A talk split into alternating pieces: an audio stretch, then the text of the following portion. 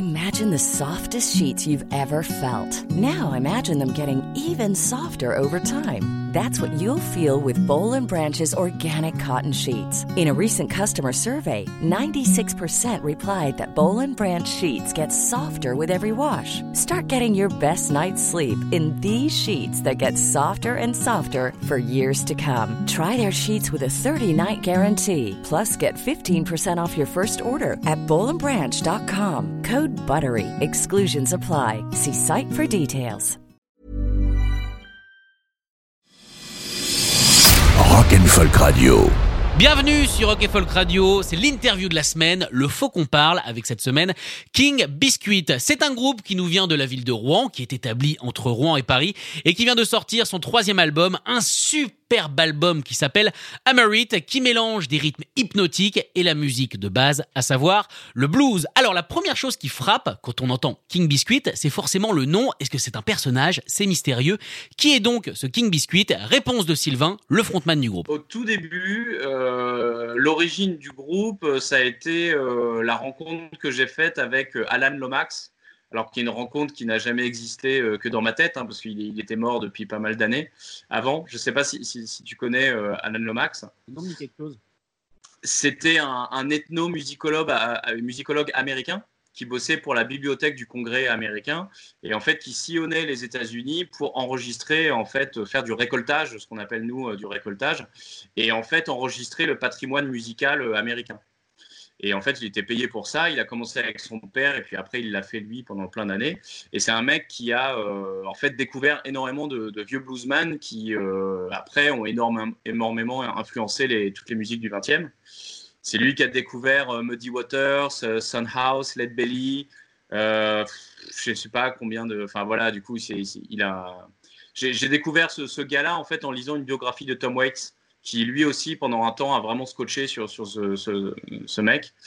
Et donc du coup, ça a été ma rencontre avec le, vieux blues, le vieux blues crado, limite un peu punk du Mississippi, euh, qu'on a pu connaître un peu après sur le label Fat Possum, et des mecs comme euh, R.L. Burnside, euh, ce genre de choses. Et donc du coup, je me suis complètement plongé dans cette musique, et, et, en fait au moment de choisir le groupe euh, le nom du groupe, je veux dire, euh, on avait commencé à faire des petites émissions de radio. Et en fait, la plus vieille émission de radio aux États-Unis, elle s'appelle King Biscuit Time. Et c'est la première émission qui était euh, en fait qui diffusait le blues, qui était à l'époque vraiment la musique des Noirs pour le noir, pour les Noirs. Et c'est une émission qui existe encore. Et comme on avait voilà ce, truc de petite émission de radio et que, euh, et que le nom nous plaisait, alors on s'est débarrassé du time et on a gardé euh, King Biscuit. King Biscuit, donc hommage à cette émission de radio, a sorti son troisième album, un super superbe album que je vous conseille d'écouter le plus rapidement possible si ce n'est toujours pas fait. Il s'appelle Hammer avec un super son et en même temps, ça paraît logique puisque cet album a été produit par le grand John Parrish à qui on doit également des travaux sur les albums de PG Harvey ou encore Hills. Et du coup, je vais poser la question, qu'apporte un si grand producteur comme John Parrish quand on enregistre avec lui? Ce qu'il a apporté, euh, c'est son expérience, euh, c'est-à-dire que le mec, il a 50 euh, ans de métier, euh, je sais pas combien d'albums derrière lui. Et bah, voilà, a priori, on a des goûts similaires. enfin, en tout cas, on va dans, un certain sens. Et puis, moi, je sais qu'il y a des albums qu'il a fait qui sont des vraies références pour moi. et donc, du coup, ouais, c'est vraiment. c'est ça qui est marrant, c'est que c'est pas forcément quantifiable. mais par contre, tu vois, il y, y, a des moments, il restait pas mal assis dans le canapé à écouter un peu en retrait. Et tout d'un coup, il se lève, il se met à la console, et puis euh, le truc qui était un peu brut, tout d'un coup, hop, il te l'a sculpté, et euh, le truc, il, est trop classe, quoi.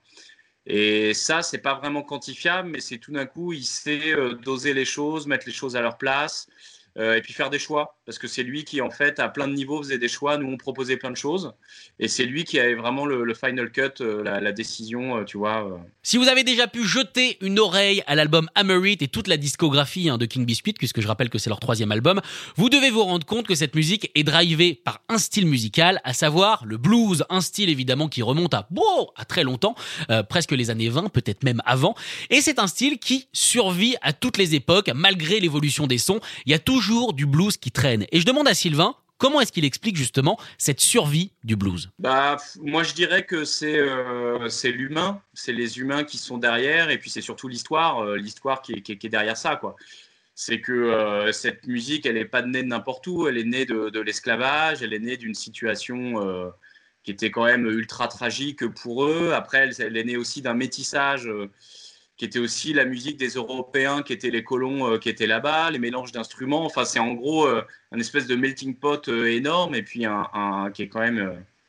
En gros, c'est une musique qui, ouais, qui, je sais pas, c'est, ouais, je sais pas, c'est profondément humain. C'est quelque chose qui, je crois, nous touche de, de, partout, comme certaines autres musiques traditionnelles, comme les musiques yiddish, comme d'autres choses. Enfin, tu vois, pour moi, ça transpire vraiment ce que ce qu'on est tous et ce par quoi on peut tous être traversés de, de positif comme de négatif. Et il y a une fibre qui doit être quelque part, et pour moi, cette fibre, elle est, elle est facilement touchée, en tout cas, par ce genre de musique. Donc vous l'avez compris, ce groupe est drivé par cette musique qui est le blues, et pourtant, et pourtant, quand on regarde leur style musical sur les réseaux sociaux, le mot n'apparaît pas.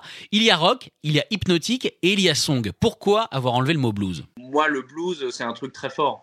Mais j'ai l'impression que pour beaucoup de gens, malheureusement, quand tu dis blues, euh, notamment euh, pas mal de professionnels, que ce soit des, des, des, bah, justement des, des journaux, des programmateurs, il y a beaucoup de gens, tu dis blues, ils font Ah, d'accord, c'est ringard. Comme pour beaucoup de gens, quand tu dis musique traditionnelle, ils pensent euh, des folkeux des années 70 un peu chelou, alors que pour moi, c'est pas du tout ça. Et en gros, c'est peut-être des mots qui, malheureusement, ne méritent pas le retour qu'ils ont en général. Et en fait, blues c'est pas c'est pas bien. Euh, enfin voilà, du coup malheureusement euh, c'est difficile à défendre. Et puis mine de rien, euh, c'est notre troisième disque. Et depuis, en fait, on a quitté quand même pas mal les, terres du blues originel hein, qu'on avait au début. On faisait quand même une musique beaucoup plus, beaucoup plus rude, beaucoup plus brute et crade. Et que là, mine de rien, ce disque, c'est vraiment des chansons. Euh, voilà, euh, couplet, refrain, euh, produit dans un disque, dans un studio, pardon. donc du coup, voilà, ça faisait du bien de, changer un peu de ça et je pense que moi j'aurais volontiers gardé le blues enfin le, terme blues pour parler de notre musique, mais je crois que c'est pas rendre service ni au blues ni au groupe de le garder. King Biscuit a donc sorti cet album qui s'appelle Hammer It. Une grosse tournée était prévue évidemment pour le défendre. Malheureusement, elle a dû être annulée à cause bah, de ce que vous savez. Non mais si, vous êtes au courant. Et du coup, bah il y a d'autres méthodes qui commencent à se développer, notamment le stream. Vous le savez, les groupes jouent en direct sur Facebook. Et comme bah, cet album Hammer It a été un petit peu produit à la maison, est-ce que le stream va faire partie de l'univers de King Biscuit ou alors ça les branche pas du tout? Bah écoute, euh, tu vois, ce, truc de home studio que, j'avais depuis le mois d'octobre où j'ai mis du temps, bah voilà, euh, finalement, je suis, bien content d'avoir ça euh, pour me plonger, d'avoir un espace de créativité là-dedans. Je sais pas ce que ça va devenir le modèle, tu vois, pour s'en sortir ou continuer. Parce que c'est vrai que moi, mon activité principale, et c'est comme ça que je gagne ma vie et c'est ce que je fais, c'est de faire des concerts. Je suis vraiment un musicien qui joue avec King Biscuit et d'autres projets, qui, qui fait des concerts pour gagner sa vie, quoi. Donc tout d'un coup, quand j'ai ne plus avoir ça, euh, ça rend le truc euh, très complexe. On remercie Sylvain d'avoir été notre invité. Sylvain, évidemment, le frontman de King Biscuit. Je vous conseille plus que fortement, très très fortement, qui est plus que fortement, d'aller écouter cet album qui s'appelle Amerit. Rock and Folk Radio.